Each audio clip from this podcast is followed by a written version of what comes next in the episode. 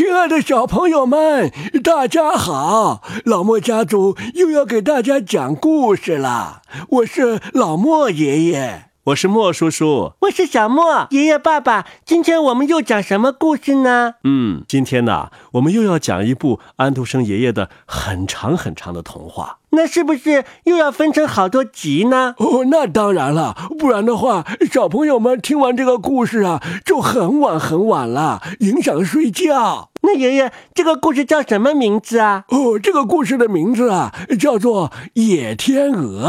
野天鹅这个故事啊，是安徒生爷爷发表在一八三八年的故事，情节非常的动人。来源呢是丹麦的一个民间故事。哦，那有点像格林爷爷收集的德国民间的故事了。哦，是啊，但是不同的是啊，格林爷爷他们是收集民间的故事，稍微加以整理；但是呢，安徒生爷爷却是在这个民间传说的基础之上，进行了很大的改动和创作。嗯，和野天鹅同一个题材的民间故事啊，在北欧有很多。比方说，在安徒生爷爷之前，有一八二三年出版的一本丹麦第一个民间故事集，当中就有十一只天鹅的故事。在格林爷爷的童话当中呢，也有六只天鹅、十二兄弟等等。还有呢，挪威民间故事《十二只野鸭子》，讲的呀都是大致的这个故事。哦，那看来这个故事和灰姑娘一样，在欧洲是很广泛流传着了。呃，是啊，呃，野天鹅的基本的素材都是来自这些民间故事，所以啊，有人猜测安徒生爷爷在创作《野天鹅》之前呢，有可能是看过这些故事的。比方说，我们大家熟悉的格林童话是陆续发表在一八一二年到一八一五年之间，那么就比安徒生爷爷创作《野天鹅》呀早了二十多年。呃，又比如丹麦的第一个民间故事集当中就有十一只天鹅的故事，呃，是一八二三年出版的，那就比安徒生爷爷创作《野天鹅》呀早了十五年呢。挪威的第一部民间传说集是一八三三年由一位名叫安德烈亚斯·费耶的传教士出版的。这本书啊，曾经引起人们的普遍的兴趣。其中呢，有一篇叫《十二只野鸭子》，这也比安徒生爷爷早了五年时间。所以啊，有人猜测说，安徒生完全有可能是看了已经有的丹麦、德国或者挪威的民间故事之后，才着手《野天鹅》的写作的。不过这些都不妨碍《野天鹅》是世界童话史上一篇优秀的童话。为什么呢？因为呀，安徒生爷爷加入了很多自己的想象，还有自己的思想，在这样的一篇童话当中。那爷爷爸爸，我们就赶紧来听这一篇《野天鹅》吧。《野天鹅》，安徒生，演播老莫家族，第一集。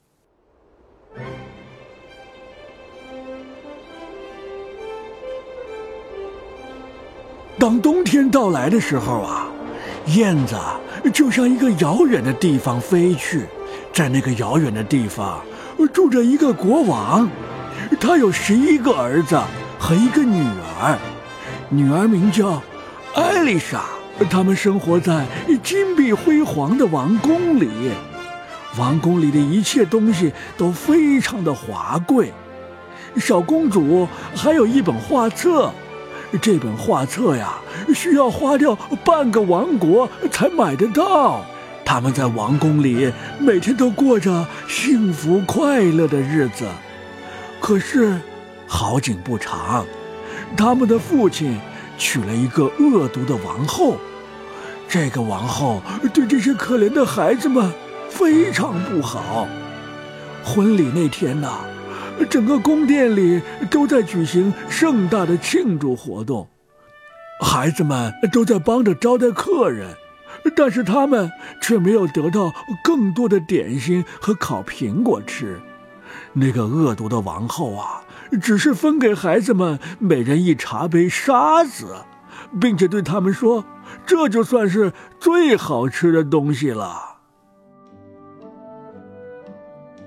一个星期之后啊。王后把小艾丽莎送到一个乡下农夫家里去寄养。接着，她还在国王面前说了许多关于那些可怜的王子们的坏话。于是，国王再也不喜欢他们了。哼哼，你们到野外去自己谋生吧。恶毒的王后说：“你们像那些巨鸟一样，悄无声息地飞走。”可是事情并没有他想要的那么糟糕，他没有完全得逞。王子们变成了十一只美丽的野天鹅，它们发出一阵奇异的叫声，然后从宫殿的窗户飞出来，远远地飞过公园，朝大森林飞去。这时，他们的妹妹正睡在农夫的屋子里面。当他们经过这里的时候，天才刚刚亮。他们在屋顶上盘旋着，拍着翅膀。长长的颈脖忽左忽右的摆动着，可是谁也没有听到或者看到它们。它们得继续向前飞，它们一直飞进那茂密的黑森林里去了。可怜的小艾丽莎待在农夫的屋子里，她正在玩着一片绿叶，它在叶子上穿了一个小洞，通过这个小洞。朝着太阳望去，他似乎看到了哥哥们那些明亮的眼睛。每当太阳照在艾丽莎脸上的时候，他就想起了哥哥们给她的吻。当艾丽莎十五岁的时候，国王要召她回宫了。风儿吹过屋外玫瑰花组成的篱笆，艾丽莎低声对这些玫瑰花说：“啊，还有谁？”比你们更美丽呢，可是，玫瑰花摇摇头，回答说：“还有艾丽莎。”当王后刚一看到如此美丽的小艾丽莎的时候，她就恼怒起来，心中充满了憎恨。她很想把艾丽莎也变成一只野天鹅，就像他的那些哥哥们那样，但是他还不敢马上这样做。因为国王想要看看自己的女儿。一天清晨呐，王后来到用白色大理石砌的浴室，里边陈设着柔软的坐垫和最华丽的毯子。她拿起三只癞蛤蟆，分别吻了他们一下。他对第一只说：“哼哼，当艾丽莎走进浴池的时候，你就坐在她的头发上。”让她变得像你一样的呆笨。他对第二只说：“你呀，坐在他的前额上，让他变得像你一样丑陋，叫他的父亲认不出他来。”他低声的对第三只说：“你躺在他的心上，让他拥有一颗罪恶的心。”叫他因此而感到痛苦。他把这三只癞蛤蟆放进浴池的清水里，它们马上就变成了绿色。他把艾丽莎喊进来，替她脱了衣服，叫她走进浴池里。艾丽莎一跳进水里，第一只癞蛤蟆就坐到她的头发上，第二只坐到她的前额上。第三只坐到她的胸口上。可是啊，艾丽莎一点事儿都没有，因为她太善良、太天真了。邪恶的东西呀，改变不了她。当她从水里站起来的时候，水面漂浮着三朵罂粟花。如果那三只癞蛤蟆没有毒的话，如果他们没有被这巫婆吻过的话，他们就会变成三朵红色的玫瑰花。恶毒的王后看到这一切，就在艾丽莎的身上抹上核桃汁，于是小女孩就变得黑乎乎的了。她又在艾丽莎美丽的脸上涂上一层发臭的油膏，并且把她漂亮的头发。揪成乱糟糟的一团，美丽的艾丽莎一下子变成了谁也认不出来的丑八怪。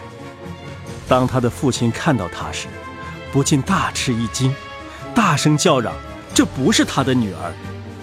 除了看家狗和燕子之外，谁也不认识他了。然而，他们只是有话却讲不出来的可怜的动物。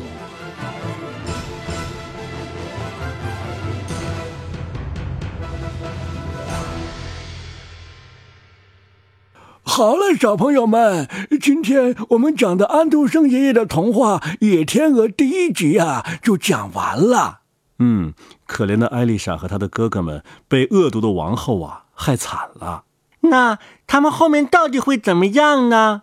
所以啊，我们请小朋友们明天继续收听安徒生爷爷的童话《野天鹅》的第二集。因为今天太晚了，所以呢，小朋友们就赶紧睡觉吧。嗯，好的，养好精神，明天听第二集。那小朋友们晚安，晚安，再见。